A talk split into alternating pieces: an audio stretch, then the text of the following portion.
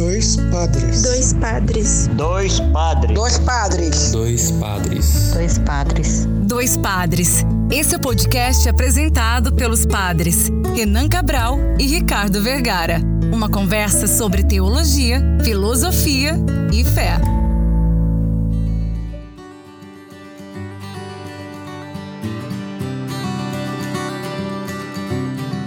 Olá, ouvintes! Está no ar mais um episódio do podcast Dois Padres. Eu sou o Padre Ricardo. Eu sou o Padre Renan e hoje nós estamos aqui para o terceiro episódio da nossa série sobre as vocações, sobre a vida religiosa, com a irmã Vanessa, das Irmãs Pias Operárias da Imaculada Conceição. Então, bom dia, boa tarde, boa noite, né? Não sei em qual horário estarão nos ouvindo. Como o Padre Renan disse, né? Pertenço à família religiosa das Irmãs Pias Operárias da Imaculada Conceição e é uma grande alegria estar aqui com vocês para esse momento gravando este áudio, né, neste momento tão importante, mês no qual nós celebramos o mês das vocações, e isso é motivo de grande alegria, então desde já minha gratidão a vocês pelo convite e pela oportunidade.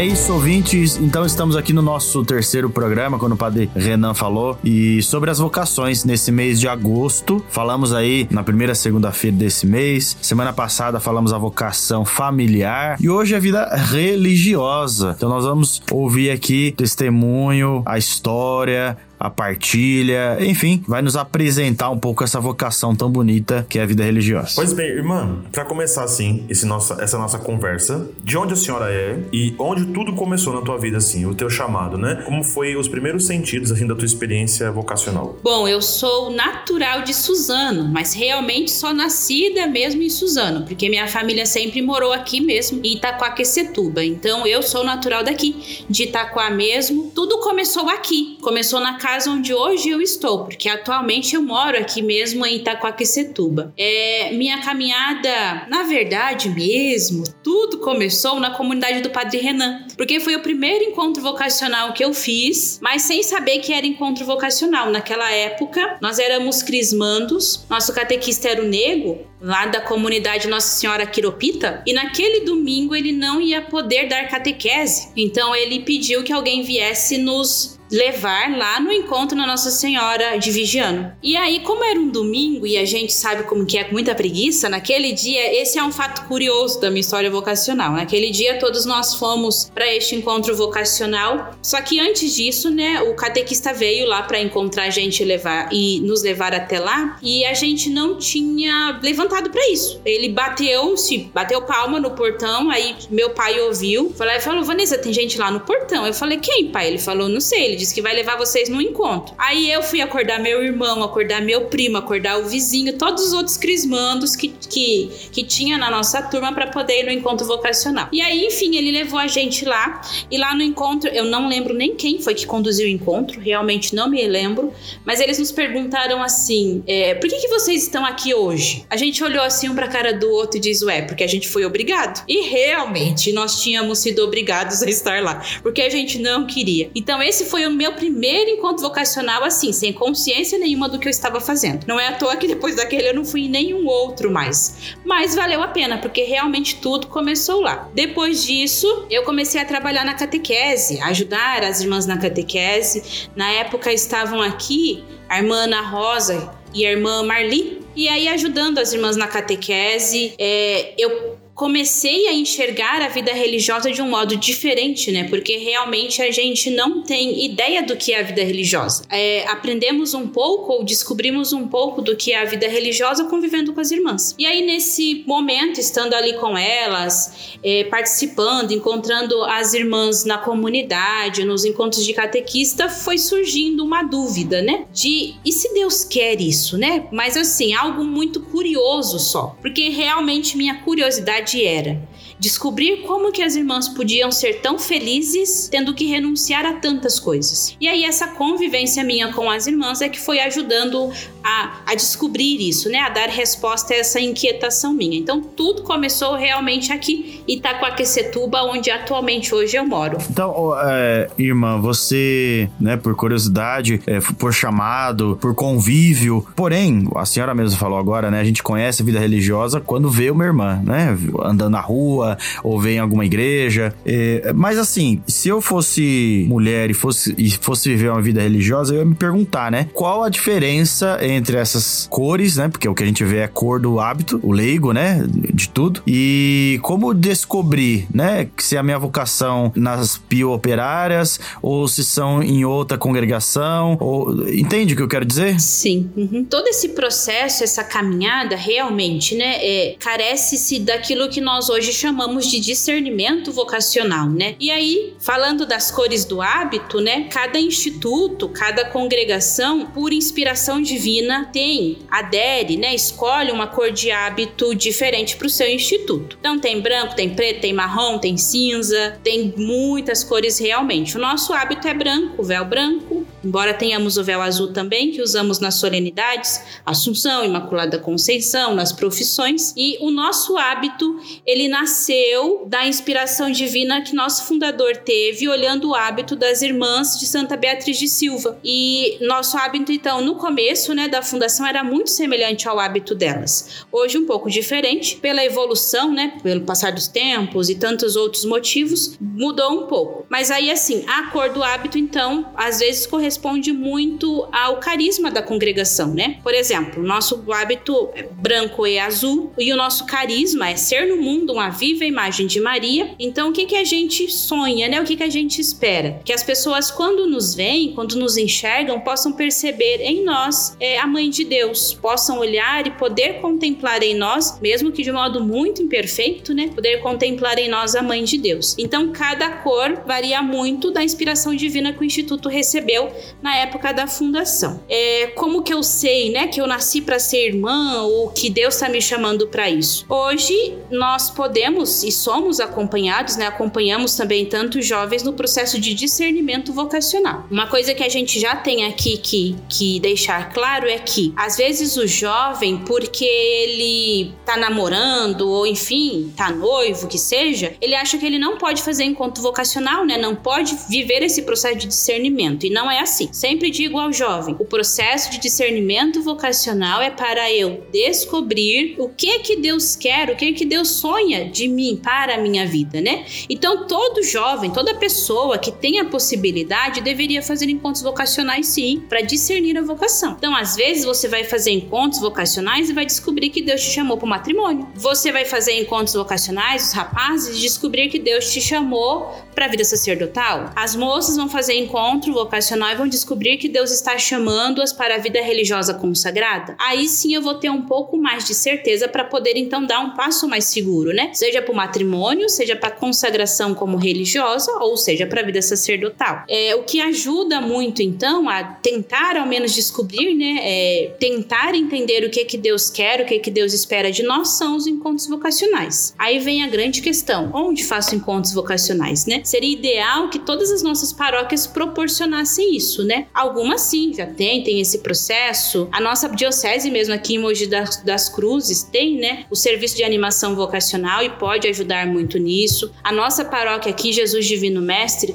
seja os padres discípulos, sejamos nós, irmãs pias operárias, fazemos esse acompanhamento dos jovens. Então, assim, cada um tem que ver aí na sua realidade como pode ser acompanhado, né? E realmente esse essa vontade, esse desejo nasce. É, eu sempre digo assim, gente, vocação é uma semente que Deus plantou no seu coração. Se você cuidar, ela vai florescer. Se você não cuidar, ela morre. Então, vocação todos nós temos. Basta que a gente descubra, né, o que que Deus sonha, o que que Deus espera de cada um de nós. Oi, irmã, a senhora falou da fundação, um pouquinho ali das coisas que caracterizaram também o teu chamado e Padre Ricardo fez essa pergunta que é muito interessante, né, pro começo aqui, pra gente saber identificar. Agora, nós estamos falando dessa diversidade e eu gostei muito aqui da tua, do, do final da tua fala, porque parece realmente que quando nós falamos de mês vocacional, a nossa direção está em uma pessoa, né? O padre, e acabou. Ou algumas vezes durante o ano, agora também como em agosto, e outro mês como em fevereiro, a vida religiosa e parece que em nenhum outro momento a gente possa fazer uma referência, refletir, conversar, além porque os trabalhos muitas vezes eles são tão isolados dentro das comunidades, das paróquias, que, pois bem, é nesse sentido. Eu sei que algumas coisas são particulares da vida religiosa, como por exemplo, é, carisma fundacional, espiritualidade que pertence à congregação, né? É, e tudo isso chama a atenção de uma jovem, e por isso chamou a atenção da senhora para entrar nas pias, né? Do mesmo modo que, que a, gente tem, a gente tem outros testemunhos vocacionais. Mas nesse sentido, a senhora conseguia rapidamente dizer, né? O que que resume a vida religiosa? É a vida comunitária? São os três votos? Ou é o carisma que é fundado? É a espiritualidade que,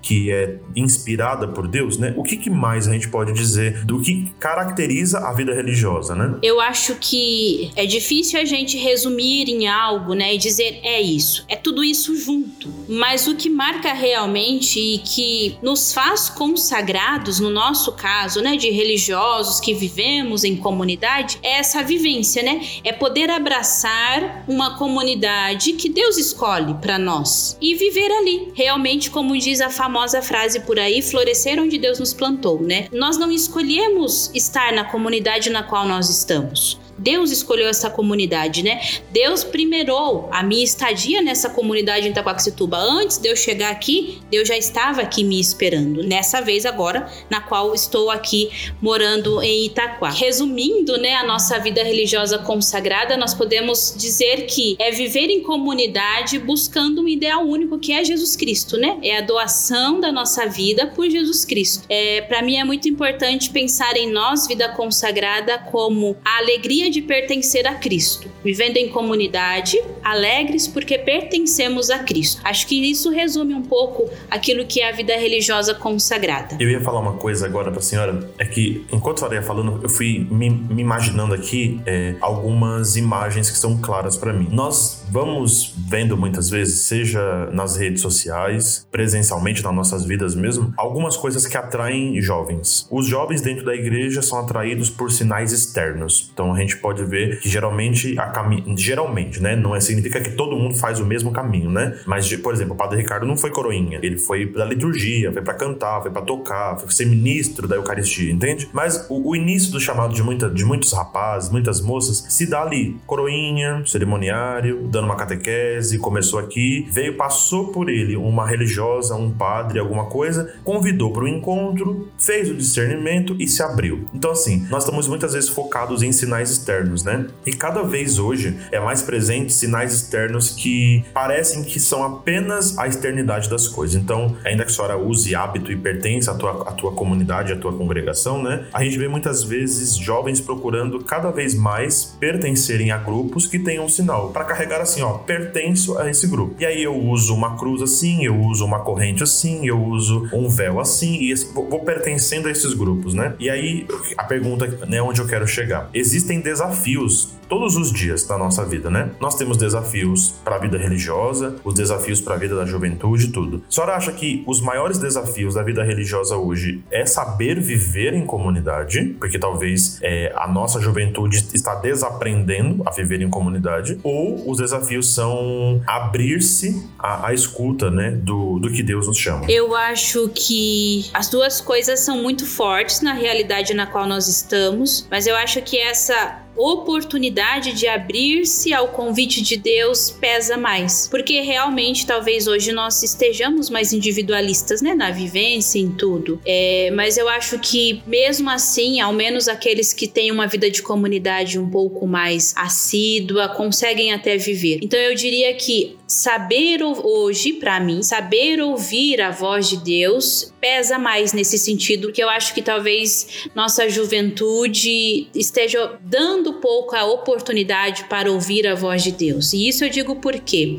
nós é, sabemos que nós vivemos num momento, nós vivenciamos essa experiência na qual fazer silêncio é algo muito difícil, muito difícil. É, eu vejo por mim mesma, às vezes a gente, ah, eu vou passar roupa, ah, eu vou ligar uma música, vou ouvir essa música. Eu tô cozinhando, a irmã Clarice é testemunha. Hoje, quando ela voltou do mercado, eu estava cozinhando ouvindo música. É, se a gente vai rezar, a gente põe uma música. Então, tudo a gente tem que. É, a gente faz muito barulho, né? E a gente precisa desse barulho, porque ouvir-se ou ouvir a voz de Deus é algo muito exigente. Então, eu não posso ouvir a voz de Deus e não dar uma resposta. Eu ouço a voz de Deus e respondo sim ou não, positiva ou negativamente. Mas se eu fizer barulho, eu não vou ouvir a voz de Deus, tampouco vou me ouvir, né? Mas eu acho que pesa muito mais isso, sabe, Padre Renan? Essa questão de a gente, o jovem, nós não estamos dando oportunidade para Deus falar. E Ele quer falar. Uh, vocações existem, Deus está chamando, mas a gente não está querendo ouvir. É, realmente, a gente, é, a senhora responder não está querendo ouvir, me coloca muito em questão de que se eu não quero ouvir a voz de Deus, eu quero ouvir outras, né? E aí por isso eu me atraio por outras coisas, né? Uhum. Então, eu acho que ainda assim, né? A vida religiosa muitas vezes ela é caracterizada, eu digo, né? Pelos sinais externos. Então, eu só sei que fulana ou fulano é um religioso por causa do hábito, e, e é um sinal externo para identificar isso, né? Senão não, não seria usado, né? Se não fosse para identificar uma coisa, né? Pertenço a um instituto, pertenço a uma congregação e vivo tal carisma, né? Então a roupa me lembra, né? Me, me identifica aquele carisma carisma e aquela vivência de, de comunidade. Mas senhora, como a senhora hoje, né, rapidamente, sim, interpretaria o. Interpretaria não, assim, porque eu sei que a senhora interpreta bem, né? Mas assim, é, caracterizaria o, os votos, né, de pobreza, de castidade e obediência nesse mundo hoje, né, né? Nessa nossa atualidade. A vivência, né, dos votos, dos conselhos evangélicos, acho que está também muito ligada a essa, essa visão que falávamos agora há pouco, dessa questão de não querer ouvir a voz de Deus, né? Nós vivemos é, em uma realidade na qual nós, religiosos consagrados, somos chamados a viver a primazia de Deus, né? Naquele, no nosso chamado. É contemplar realmente Deus, o absoluto da nossa vida. E muito diferente do que as pessoas às vezes podem até pensar, imaginar. Esses dias aqui em casa comentávamos, né, é, as dificuldades, às vezes a pessoa, nossa, mas aí a, irmã, o padre tem que ser pobre, casto obediente, nossa, que dificuldade. E às vezes a maior dificuldade nem tá aí, né, na vivência, né, do, dos conselhos evangélicos. Dá para viver bem tranquilo, até porque é opção, né, ninguém de nós consagrados a Deus, religiosos, sacerdotes, fizemos essa opção obrigados por algo, né? Não, foi de livre, espontânea vontade que eu, irmã Vanessa, disse sim ao chamado que Deus fez a mim e por isso vivo a pobreza, castidade e obediência, né? Então, realmente, neste nosso tempo, no qual nós vivemos hoje, diante das dificuldades muitas vezes de ser testemunho para os outros, mas igualmente existe esse desejo, né, de viver a pobreza, a castidade e a obediência, assim como Jesus Cristo nos pede, né, como Jesus nos ensinou. Então, assim, o que caracteriza realmente isso no nosso tempo, no nosso mundo hoje, é esse desejo de querer ser de Cristo, de querer pertencer a Cristo e doar a própria vida, né? Doar-se a Jesus Cristo nos irmãos. Então, acho que, como dizia, né, isso está muito ligado ao que nós falávamos antes dessa questão de não querer ouvir a voz de Deus. É, parece estranho, mas a figura hoje de uma consagrada, de um religioso vestido, né, que tenha hábito, eu quero dizer, ofende muitas pessoas. Eu várias vezes, várias, né? Algumas vezes aqui, por exemplo, na paróquia, às vezes eu ia lá fechar o portão, ou enfim, né? Soltar os nossos cachorrinhos, colocar eles pra, pra fora e as pessoas passavam na rua, passam na rua e me xingavam. Eu não disse nada, eu não falei nada, mas o nosso ser a nossa consagração, o nosso hábito te ofendeu. E você respondeu isso me ferindo, né? Tentando me ferir. Em outras situações também, às vezes eu estar na rua, é, Curitiba, quando eu morava lá, às vezes voltava da faculdade e de repente a pessoa me via e começava a me xingar. E eu, eu não falei nada para você, mas infelizmente, né? Você me viu e em mim você enxergou algo que te incomodou. E esse algo realmente que incomoda é divino, é Deus, né? Vem dele, não é nosso. É graça de Deus. Sim, eu, eu gosto de olhar para pro, os três votos, né, de modo rápido e resumido, sobre três vieses, né? É, a obediência significa que só uma vontade deve valer, a de Deus. A pobreza, só um, um tesouro, só uma riqueza é maior o próprio Senhor. E pela castidade, um amor é maior do que todos os outros e é o único que é eterno, o de Deus, né? Então pense nesse, nesse sentido, né? A castidade nos abre ao amor, a pobreza nos abre à riqueza, que é o próprio Deus, e a obediência nos abre à única vontade que prevalece, que seja a vontade de Deus. Nossa, olhar para isso sempre que eu quero responder para mim mais do que para os outros, isso é um desafio tão grande, né? Porque quantas outras vontades a gente não tem e elas devem existir, nós estamos falando de pessoas humanas, nós somos gente humana, né? Então vontades e, e vão aparecer. É, amores, né? É, desejos, todas essas coisas também vão surgir em nós e na nossa vida.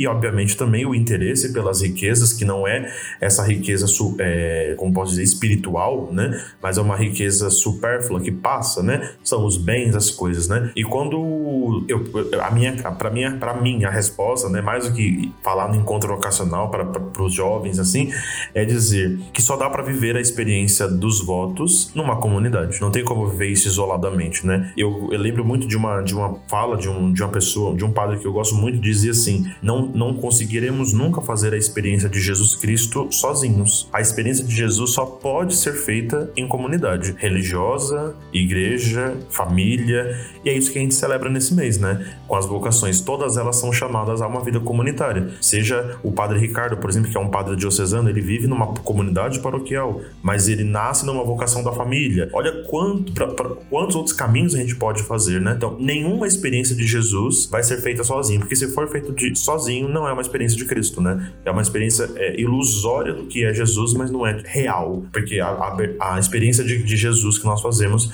nos introduz perfeitamente à vida da comunidade, seja ela cheia de problemas ou não, né? Cheia de alegrias ou não, mas é, é a comunidade que, que nos abre a, a essa vida com Cristo, né?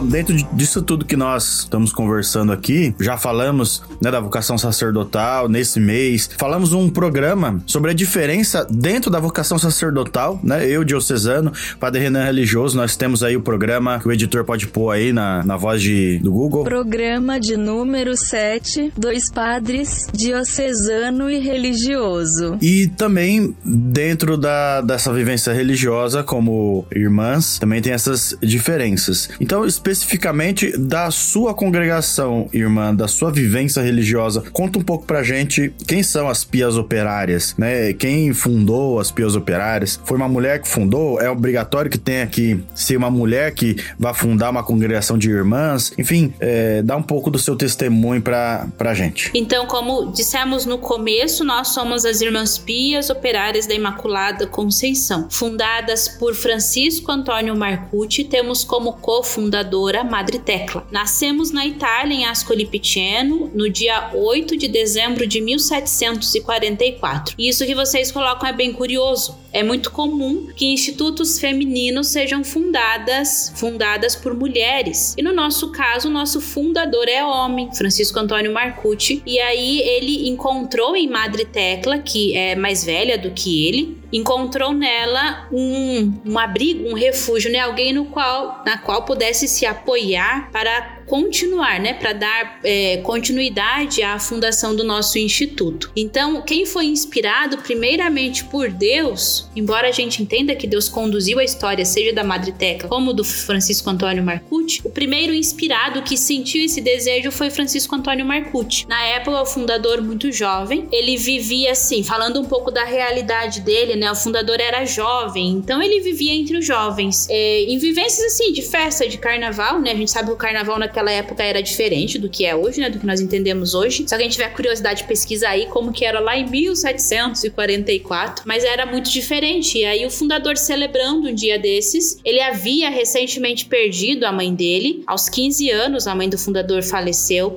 Nosso fundador, ele nasceu em 1717. Há pouco completamos 300 anos do nascimento dele. E numa vez, né, dessa, com, brincando, né, com os amigos dele, celebrando aquele momento com os amigos dele, ele sente muito forte a presença de Nossa Senhora. E isso aos 15 anos de idade. E foi isso que deu é, esse primeiro passo, né, para essa nossa fundação, porque ele fazendo experiência do amor de Nossa Senhora, ele já não tendo mais, né, a mãe dele materna, não tendo essa figura materna, filho único, ele, então não tendo mais a mãe dele, vi vivenciou essa experiência junto à Nossa Senhora e pôde então, depois a família dele era muito conhecida da família da Madre Tecla, a família Relutiente e a família Marcucci, muito amigos. Então o fundador cresceu, embora a Madre Tecla fosse bem mais velha que ele, cresceram juntos, né? Então o fundador via na Madre Tecla uma mulher de testemunho, de vida, uma mulher na qual ele podia confiar e chamá-la, né? Tê-la junto. Madre Tecla foi a primeira superiora geral nossa e é reconhecida como nosso cofundadora. Então, como dizia, né, é muito comum que institutos femininos sejam fundados por mulheres. No nosso caso, fomos fundadas por um homem. E isso é, acarretou para o nosso fundador muitas é, calúnias. Então, na época na qual ele nos estava nos fundando, ele foi muito caluniado por causa disso, né? Porque ele era homem, fundando uma congregação feminina. Então, ele sofreu muito isso, questão de calúnias, pessoas falando mal dele, das pessoas não acreditando nele. A própria Madre Tecla, vendo que ele era muito jovem, fundador tinha 21 anos só, ela de início também não queria ajudá-lo. Foi Deus que foi moldando, seja a vida do fundador, seja a vida da Madre Tecla, foi moldando para que eles pudessem é, juntos depois fundar, dar esse primeiro início ao nosso instituto, né? E como eu digo, é tudo graça de Deus. Olha, às vezes a gente, nós humanamente olhando, falando, a gente pensa, nossa, podia ter dado errado, mas pela graça de Deus e porque era vontade de Deus, graças a Deus nós estamos aqui depois de tanto tempo. Então, irmã, celebrando, né, esse mês vocacional e com a abertura dessa semana de maior reflexão para a vida religiosa, né? A senhora falou do teu carisma, da tua vocação, da tua história e de como isso é sempre muito presente na tua vida, a fala de Deus e a tua resposta ao, ao Senhor que chama, né? É, deixa aqui a tua mensagem para outras moças, outros rapazes que vão nos ouvir, para também abrirem-se, né, a, a voz de Deus. Sim, este a próxima semana na qual nós vamos celebrar a vida religiosa consagrada, é a igreja no Brasil celebra a segunda semana nacional da vida religiosa consagrada. Isso é momento de, de muita alegria para nós religiosos consagrados, porque é a oportunidade de, de fazer com que de modo amplo, né, a vida religiosa tenha também, né, seja seja vista, né, como nós dizíamos, às vezes a gente resume o mês vocacional a vida do padre. E nós sabemos, nós que trabalhamos com animação vocacional, que o mês vocacional é muito amplo, né? Celebramos o padre, os ministros ordenados, celebramos a vida religiosa, a vida matrimonial, a vida da família, a vida dos leigos, a vida dos catequistas. Então tudo é muito amplo. Então é motivo de grande alegria para nós celebrarmos este mês, neste mês vocacional, a segunda semana nacional da vida religiosa consagrada. E é muito importante, esse é o recado que deixo também aos jovens, de entender que às vezes a gente falando, né, da nossa própria vocação, do nosso chamado, eu mesma, quando falo do meu chamado, conto um pouco da minha história, parece que, que a gente não consegue explicar tudo em palavras, porque mais do que palavras é vivência, né? É, é chamado, é Deus que, que está conosco. Então, é muito importante uma coisa, você jovem, é, adulto muitas vezes, né, que nos ouve, tem essa inquietação e que gostaria de poder é, fazer esse processo de discernimento vocacional, procure alguém que possa te ajudar. Não importa se você tá noivo, se você tá namorando, se você não tem ninguém, não importa. É, você, se tem a oportunidade de viver é, esse momento, né, de discernimento vocacional, de tentar descobrir o que Deus quer de você, vai atrás, corre atrás disso, procura alguém que possa te ajudar. Até porque muitas vezes vocês, né, que nos ouvem falando da nossa história vocacional, parece tudo tão fácil, né? Mas a gente sabe quantas lágrimas, quantas noites mal dormidas, quanto sofrimento muitas vezes, às vezes, né, para responder ao chamado de Deus. Porque não é claro, ah, eu sei que é isso, ponto final. Não, não é tão claro assim. Então é esse processo de discernimento vocacional que ajuda a gente a entender o que, que Deus quer de nós. Então, realmente, o meu convite e ao mesmo tempo o meu apelo àqueles que nos ouvem. Se você tem a oportunidade e gostaria de ser acompanhado vocacionalmente, procure alguém que possa te ajudar. Um padre, uma religiosa ou mesmo um serviço de animação vocacional, alguém que te ajude a viver este momento.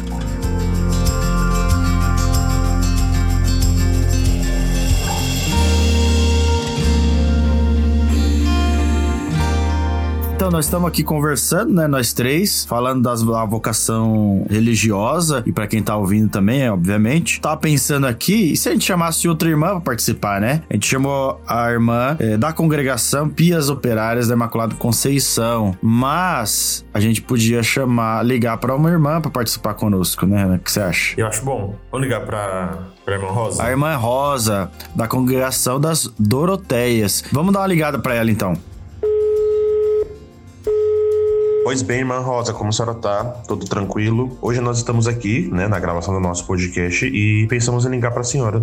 Como que a senhora tá? E depois, é, como nasceu, né, a tua vocação? Como que você conta assim, né, é, os primeiros, as suas primeiras experiências com a tua congregação e as tuas primeiras experiências vocacionais? Conta pra gente. Olá, Padre Renan. É um prazer participar com vocês nesse, nesse encontro, nesse programa, poder partilhar um pouquinho da minha história vocacional e da história também da minha congregação congregação. A minha vocação, ela nasceu no trabalho na comunidade, né? Eu participava do grupo de jovens, daí me convidaram para ser catequista, mas sobretudo no grupo de jovens nós tínhamos muitas ações sociais e, e toda vez que, que participávamos, isso me, me enchia o coração de alegria, como Santo Inácio, né, quando lia a história dos santos. O coração ficava cheio de alegria e eu não sabia por que tanta, né? E foi aí, a partir disso, partilhando com um padre amigo. Ele me convidou a fazer encontros vocacionais. Participei de encontros na diocese, encontros de jovens, onde tinha algumas religiosas e onde eu conheci, ah, primeiramente, a irmã Noemi, que participava, né, acompanhava um pouco os jovens, a pastoral da juventude naquela época. E assim foi. E a minha primeiras experiências foram assim, bem a nível de paróquia mesmo, participando na vida ativa de uma paróquia, na paróquia São Sebastião de Mogi das Cruzes, e depois começamos né, um acompanhamento. Comecei um acompanhamento com as irmãs apostolinas em São Paulo. Elas trabalham, têm como carisma o acompanhamento vocacional.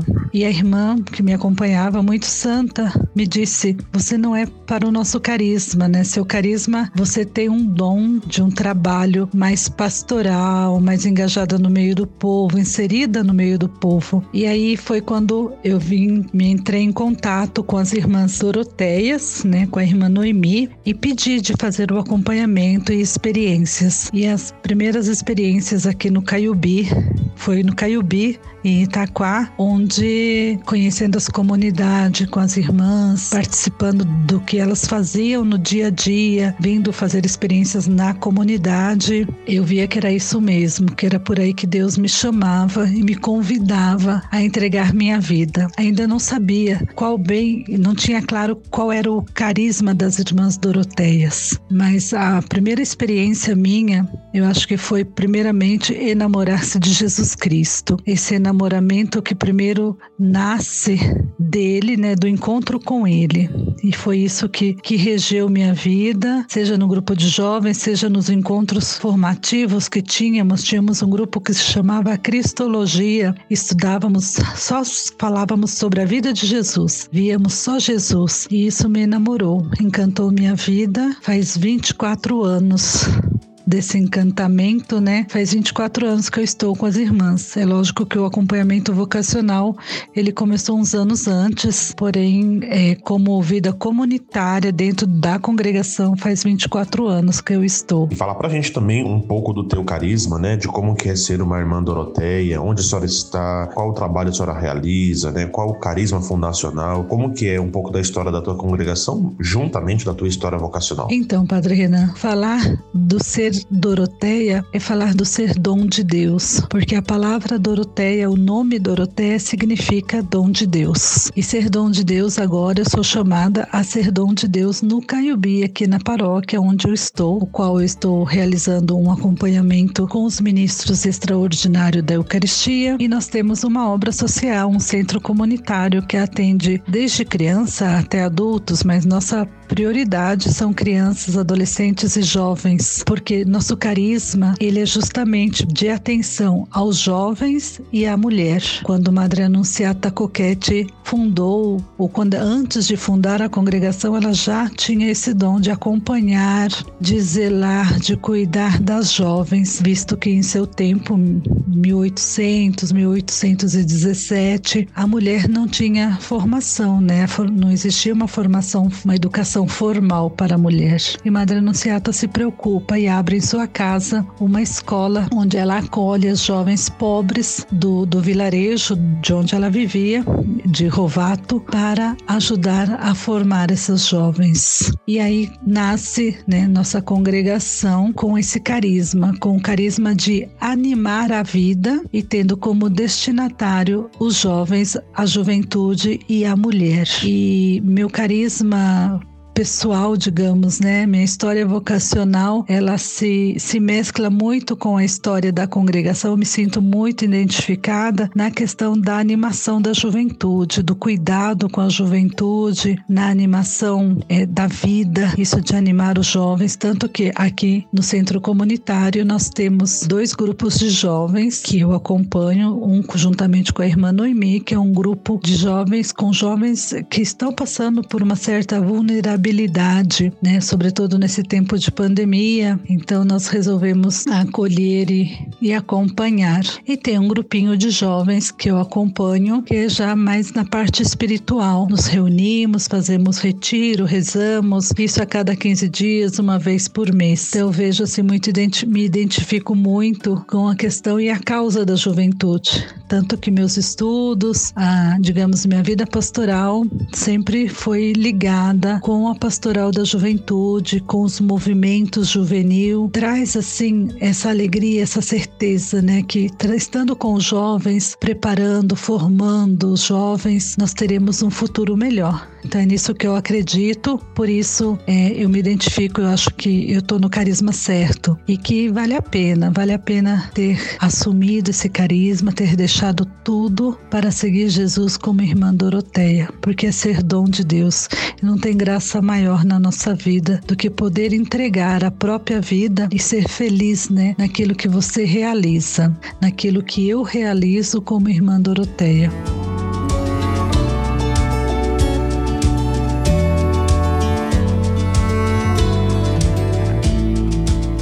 Bem, então nós ouvimos aqui o testemunho da irmã Rosa aí, com uma participação especial por telefone no nosso podcast. Queremos agradecer também a irmã Vanessa, que também esteve conosco aqui na nossa conversa. Então, falando hoje das vocações religiosas. E você que esteve em casa aí, espero que tenha gostado. Se isso despertou alguma coisa em você, uma curiosidade que seja, uma vontade de conhecer mais, fala com a gente, manda lá uma direct, não precisa postar para todo mundo ver no comentário, manda um direct para nós nós e a gente ajuda a encaminhar o processo de discernimento vocacional, como foi falado aqui hoje. Quero agradecer ao Padre Renan, ao Padre Ricardo pela oportunidade de estar aqui, de conversar, de falar sobre vocação e reforçar a dica aí que o Padre Ricardo deixou, né? Quem quiser ser acompanhado e quiser viver esse processo de discernimento vocacional, realmente nos procurem, né? Procure alguém que possa te ajudar a discernir o que, que Deus está sonhando para sua vida e dar uma resposta mais concreta ao chamado de Deus. Então, muito obrigada pela oportunidade, que Deus abençoe o trabalho de vocês, essa missão tão bonita que é o podcast Dois Padres. Muito obrigada. Obrigado, senhora. Obrigada, irmã Rosa também. E, gente, no post dessa semana nós vamos colocar os contatos das irmãs, tudo ali linkadinho. É, o contato vocacional das irmãs Pias, o contato vocacional das irmãs Doroteias. A gente vai colocar também o serviço de animação vocacional da nossa diocese e os nossos contatos vocacionais aqui dos discípulos. Então, não vai faltar contato para você é, poder fazer discernimento vocacional, tá bom? E que esses, esse mês possa cada vez mais frutificar na vida da igreja, mas também no reino de Deus, frutuosas vocações para o reino de Deus.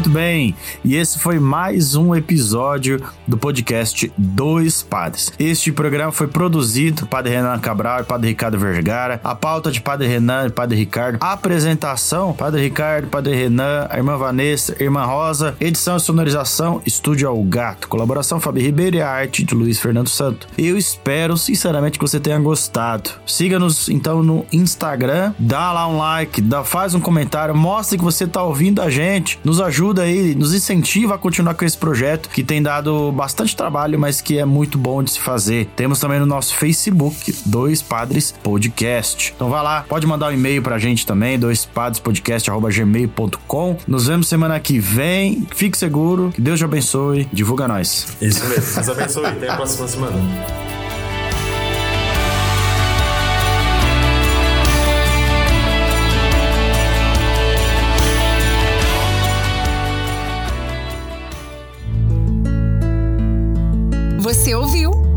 Podcast Dois Padres, apresentado pelos padres Renan Cabral e Ricardo Vergara.